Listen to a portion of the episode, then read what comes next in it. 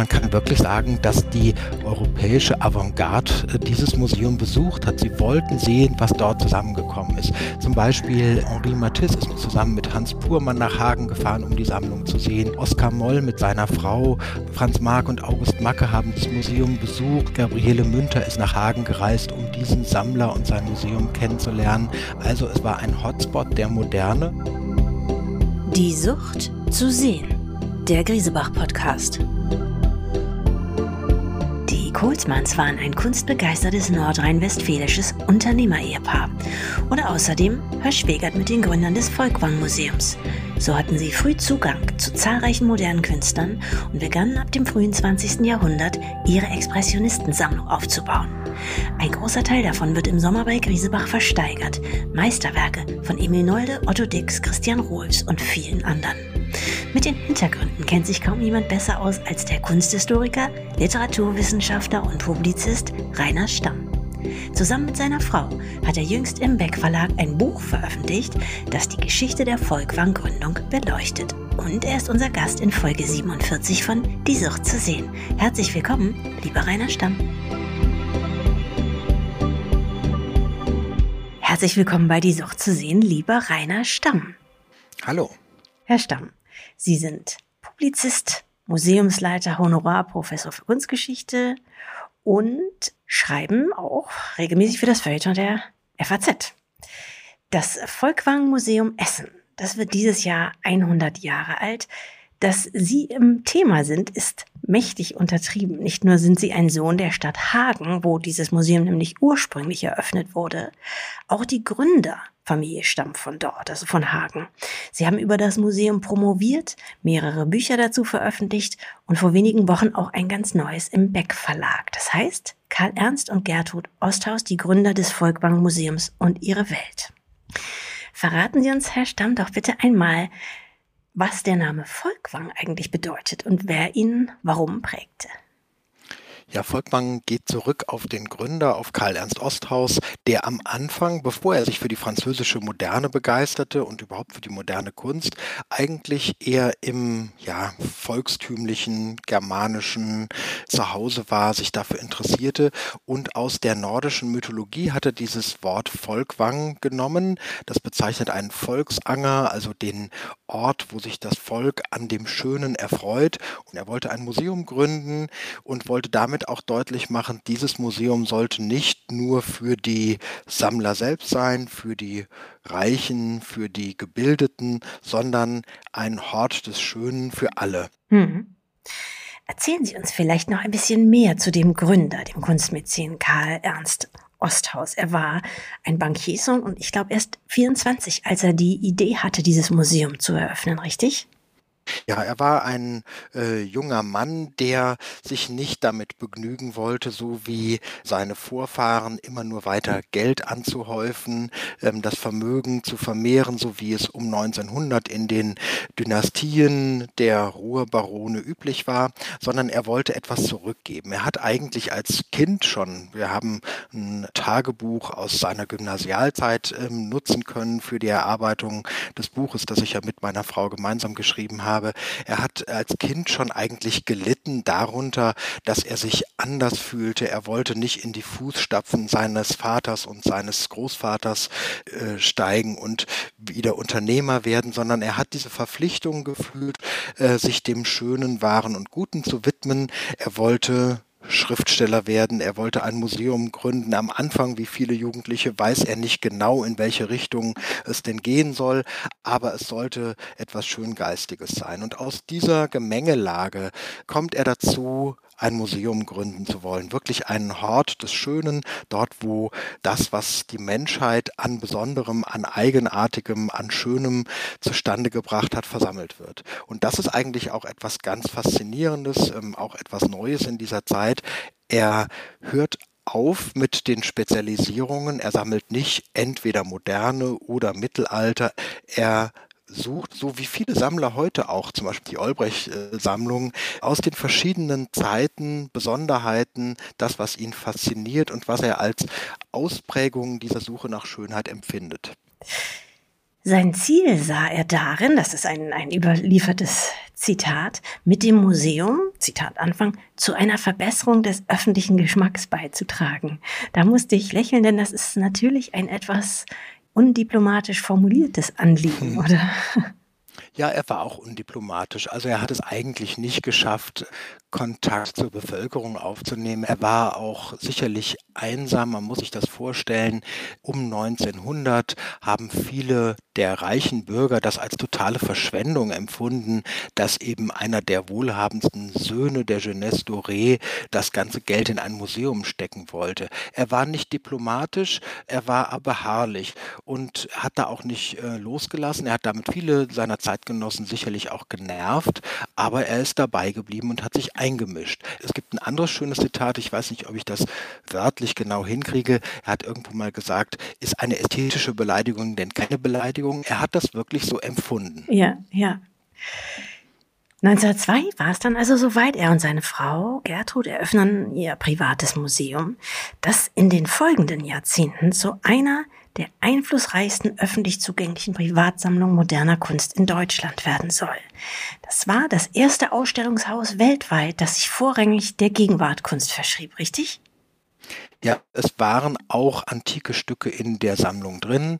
Es waren ähm, auch kunstgewerbliche Arbeiten. Es waren Stücke, die Osthaus im Orient gekauft hat, arabisches Kunstgewerbe aus Nordafrika und dem vorderen Orient.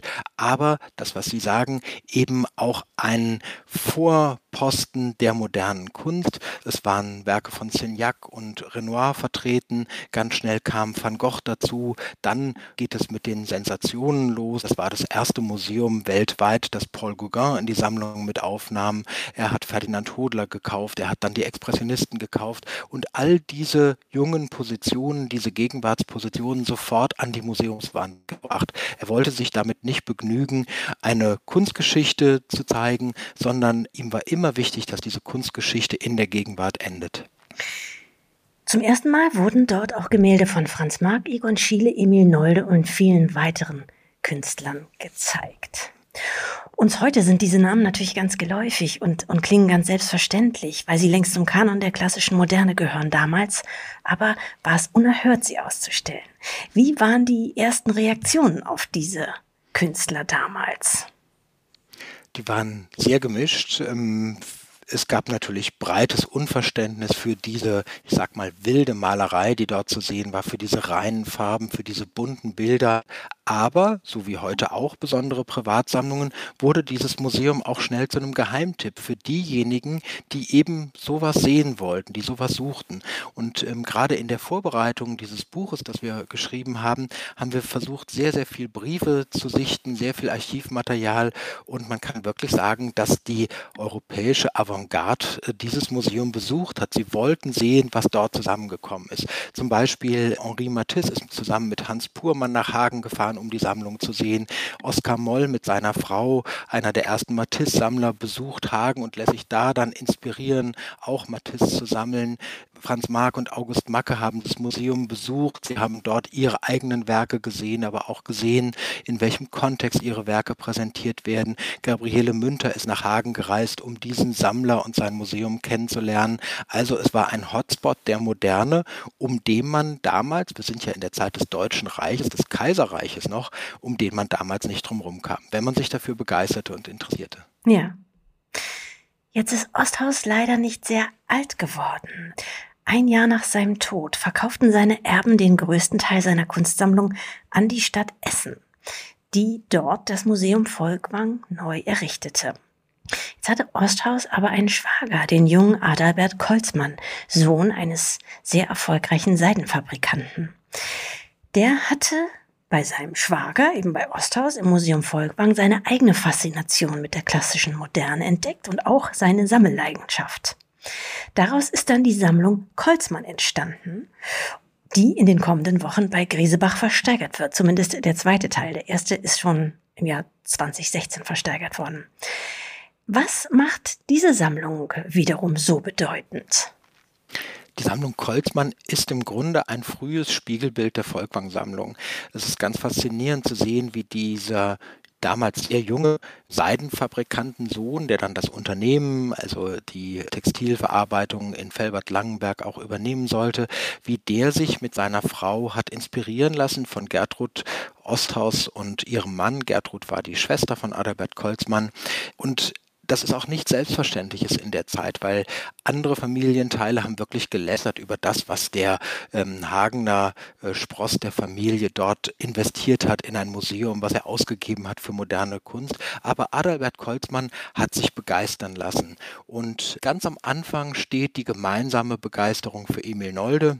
Zuerst ähm, das Ehepaar Osthaus lernt Nolde 1906 kennen und da, wenn man es einfach sagt, da springt dieser Virus, diese Begeisterung für die moderne Kunst über und Adalbert Kolzmann hat Zeit seines Lebens, beginnend mit diesem Jahr 1906, eben immer ein Teil seines Einkommens, seines Vermögens in bildende Kunst investiert und auch er wollte im Kontrast zu seinem Unternehmertum, zu dem, woraus das Geld entstand, eben sich dem Schönen widmen und vor allem mit diesen schönen Dingen umgeben. Und hat dann begonnen, zunächst mit den Künstlern, die zum engsten künstlerischen Umfeld von Osthaus und dem Volkwang-Kreis gehörten, Emil Nolde, Christian Rohls, der ja im Volkwang-Museum sein Atelier hatte. Und von da aus ziehen sich die Kreise weiter zu anderen Expressionisten, zu Else Lasker Schüler, zu Moise Kogan, zu dem, was heute in der Sammlung Kolzmann noch vorhanden ist. Jetzt sind wir ungefähr im Jahr Gute Frage. Also er beginnt 1906, das wissen wir recht genau, zu sammeln. Wir wissen leider wenig über die Ankaufsjahre. Wir wissen bei den Gemälden von Emil Nolde, weil diese auch damals größeren Beträge in Briefen überliefert wurden, kennen wir die Ankaufsjahre genau. Da sind wir in den 30er Jahren und Anfang der 40er Jahre, in der Zeit, wo Emil Nolde als entarteter Künstler diffamiert wurde. Da kauft er weiter, auch um diese Künstler, die nun wieder verfemt sind, so wie sie am Anfang nicht anerkannt waren, am Anfang ihrer Karriere, wieder zu unterstützen und ihnen das Leben auch zu vereinfachen und für sich eben, für seine Sammlung schöne Dinge zu finden und trotz der Zeit der Verfemung dieser Werke sich damit zu umgeben. Jetzt haben Sie ihn zweimal schon erwähnt, weil er auch vielleicht am bedeutsamsten war für die Kolzmanns den Maler Emil Nolde, der jetzt ausgerechnet eine sehr ambivalente Rolle im Nationalsozialismus gespielt hat. Einerseits war er nämlich selber bekennender Nationalsozialist, auch Antisemit. Andererseits galt er nach der Machtübernahme als entarteter Künstler. Können Sie uns diesen Widerspruch vielleicht ein bisschen erläutern? Auch vielleicht in Bezug auf die Sammlung und auf die Sammler. Also dieser Widerspruch ist einfach da, das muss man akzeptieren, es macht gar keinen Sinn, das leugnen zu wollen. Emil Nolde war ein glühender Anhänger des Nationalsozialismus, gerade am Beginn der Machtergreifung und der Zeit des Aufbaus. Er hat versucht, seine Kunst auch den neuen Machthabern schmackhaft zu machen als germanische Ausdrucksform, als kraftstrotzende Malerei. Und diese kraftstrotzende Malerei ist es natürlich auch. Aber die Nazis, ähm, bis auf Einige Ausnahmen wollten mit dieser Malerei, die sie als entartet ansahen, nichts zu tun haben. Es gab eigentlich keine Zugeständnisse an Emil Nolde und es ist eigentlich eine doppelt tragische, gescheiterte Liebe. Also Emil Nolde suchte die Anerkennung der Nationalsozialisten, er hat sie nicht gefunden und für die Anhänger der Moderne, auch gerade nach 1945, ist es eben eine zusätzliche Tragik, dass er sich so sehr anbiedern wollte. Adalbert Kolzmann. Er hat gekämpft für den Erhalt dieses bedeutendsten Museums der Moderne in Deutschland. Das war ja unter anderem eines der Vorbilder für das Museum of Modern Art. Und dieses Museum Volkwang ist natürlich 1937 als eines der am schwersten betroffenen Museen in Deutschland von den Nationalsozialisten geplündert worden. Er hat dieses ganze Drama, diese Zerrissenheit kennengelernt. Er hat sich als Unternehmer natürlich auch mit den neuen Machthabern arrangiert. Sein Unternehmen hat auch äh, von der Kriegswirtschaft profitiert. Aber also Künstler, die entartet oder als entartet verfemt wurden, die hat er weiter unterstützt. Und ich glaube, soweit ich das aus den bisher mir bekannten Dokumenten ersehen kann, eben noch mit größerer Leidenschaft in dieser Zeit unterstützt, weil er wusste, dass der Kunstmarkt für die Expressionisten eigentlich zu einem Teil zusammengebrochen war. Wie viele Werke hat man denn aus dem Bestand des Museum Volkwang beschlagnahmt damals im Dritten Reich? 1937 wurden über 1400 Werke allein in Essen aus dem Museum Volkwang beschlagnahmt. Diese Zahl meint natürlich Gemälde, sehr viel Druckgrafik auch. Es war nahezu das vollständige druckgrafische Werk von Emil Nolde, teilweise noch 1935 erst erworben. Aber mit dem Verdikt der Beschlagnahmekommission, die von Hitler persönlich instruiert und äh, auf den Weg gebracht worden ist, ist die Moderne aus dem öffentlichen Kunstbesitz in Deutschland wirklich nahezu lückenlos ausgerottet worden. Und dieses Museum, das ähm, von dem amerikanischen äh, Besucher, der mit zu den Gründern des Museum of Modern Art ähm, gehörte, als eines der modernsten, als das schönste Museum der Welt bezeichnet worden ist, war natürlich dann 1937 eines der betroffensten Museen der Weimarer, ehemals Weimarer Republik, aus der am meisten Werke beschlagnahmt worden sind. Ja. Und wie viele tauchten dann wieder auf? Oder wie viele tauchten vor allem nicht wieder auf? Später. Oh, gute Frage. Das kann ich nicht auswendig beantworten. Das Museum Volkwang hat sich seit 1945 sofort positioniert und eigentlich von 1945 an bis heute immer wieder dafür engagiert, die bedeutenden Werke, die auf dem Kunstmarkt auftauchten, zurückzuerwerben, so es denn möglich war. Auch nach 1945 war eine gewisse Kapitalkraft in Essen vorhanden zum Beispiel die bedeutenden Werke, die beiden Gemälde von Paul Cézanne, der Steinbruch von Bibi Müss und das Haus auf bewaldeter Anhöhe, sind zurückgekommen. Sie sind heute wieder in der Sammlung. Gauguin und Van Gogh sind zum Glück nicht von der Beschlagnahmung betroffen gewesen, aber die Werke Emil Noldes und äh, der anderen Expressionisten sind im Grunde vollkommen lückenlos verloren gegangen. Hm. Wir haben schon gesagt, der erste Teil der Kollmanns Sammlung wurde 2016 bei Griesebach versteigert. Jetzt also ist der zweite Teil im Sommer dran. Was sind, Herr Stamm, die Favoriten Ihrer Sammlung? Können Sie uns da das eine oder andere beschreiben? Äh, gute Frage. Schwierig, ja? Ähm, als Kunstbegeisterter, der natürlich auch über ein bescheidenes ähm, Budget nur verfügt, schaut man eigentlich manchmal ganz gerne auf die Werke, die nicht sofort im Rampenlicht stehen. Natürlich muss man sagen, Emil Nolde zieht sich als Künstler, als Inspirator der Sammlung wie ein roter Faden durch die Sammlung Kolzmann. Er war wirklich äh, so stark vertreten wie kein anderer Künstler in dieser Sammlung. Aber es gibt auch Splitter der ehemaligen Volkwang-Sammlung, nämlich der Kunstsammlung, die Gertrud und Karl-Heinz Osthaus aufgebaut haben, die sich in der Sammlung Kolzmann erhalten haben. Das ist etwas kompliziert zu beschreiben. Die Ehe von Gertrud und Karl-Heinz Osthaus ging kurz vor dem Tod von Karl-Heinz Osthaus schon in die Brüche. Gertrud Osthaus hat sich einen Teil der, einen kleinen Teil der Sammlung als ihre privates Eigentum herausbedungen. Dazu gehören vor allem Werke der persönlichen Künstlerfreunde, zum Beispiel Else Lasker Schüler und Marcel Kogan, die sie besonders geschätzt hat. Und dann, das ist ja auch Teil und Thema unserer Biografie, kommt diese Tragik hinzu, dass Gertrud Osthaus ebenso wie Emil Nolde nach 1933 sich dem Nationalsozialismus zuwendet, eine Zeit lang begeisterte Anhängerin der neuen Bewegung, der neuen Richtung, dieser neuen Politik ist und ganz offensichtlich die Werke dieser jüdischen, ehemals eng befreundeten Künstler bei ihrem Bruder deponiert hat. Also bei der sehr schönen Zeichnung, Sie fragen ja danach, was ist so ein persönlicher Favorit, bei der sehr schönen Zeichnung von Elsa Lasker Schüler wissen wir, die ist aus der Sammlung von Gertrud Osthaus an ihren Bruder Adalbert Kolzmann gekommen. Und im Grunde gehört sie zu, ganz eng zu dieser Volkwang-Sammlung oder zu dem Umfeld der Volkwang-Sammlung. Und insofern ist es sehr schön zu sehen, dass nicht nur Kolzmann gesammelt hat in dieser Sammlung, sondern auch Splitter der Volkwang-Sammlung sich bei ihm überliefert haben. Und die zählen für mich persönlich zu den ganz besonders interessanten Stücken. Erzählen Sie uns vielleicht auch noch zu zwei Porträts von Otto Dix etwas.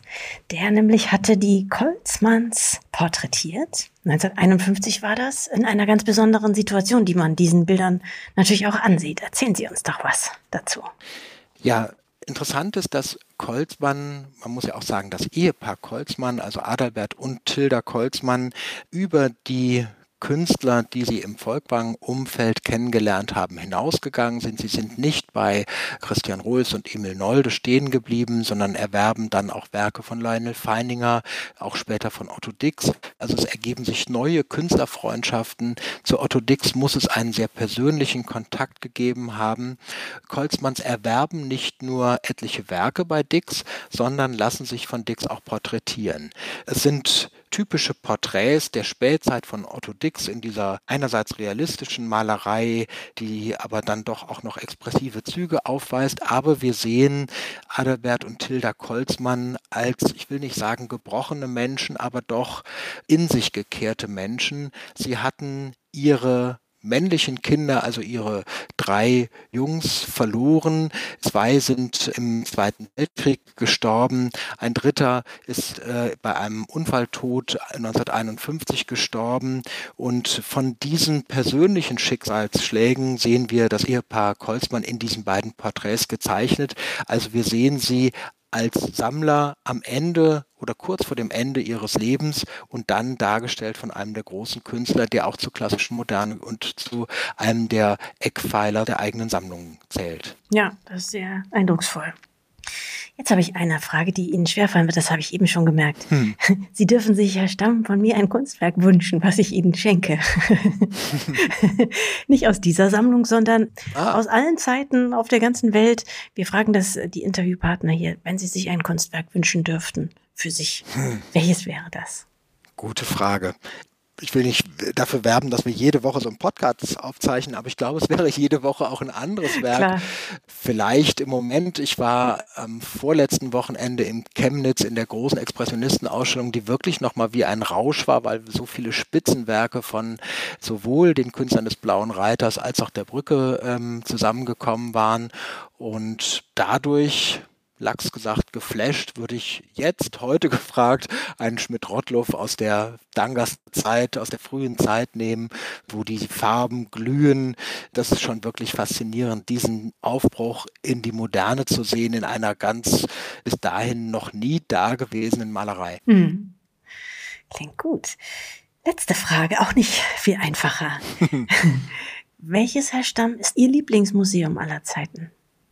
Das klingt jetzt ähm, sehr auf dieses Gespräch fokussiert, aber durch meine Beschäftigung, durch die vielen Spitzenstücke in dieser Sammlung sage ich jetzt hier und heute das Museum Volkwang in Essen, so wie es sich auch heute noch präsentiert. Es ist unglaublich, was dort an Qualität beieinander hängt, was auch nach 1945 dazugekommen ist durch kluge, auch durch kapitalkräftige Erwerbungen, auch die Begegnung zwischen moderne und außereuropäischer Kunst, die dort ähm, weitergeführt wird und wieder sichtbar ist. Es ist für mich, ähm, wie es 1932 gesagt wurde, immer noch eines der schönsten Museen der Welt. Welt. Wunderbar, hat auch noch kein Gesprächspartner hier gesagt, Herr Stamm. Ich danke Ihnen ganz herzlich für das schöne Gespräch. Dankeschön.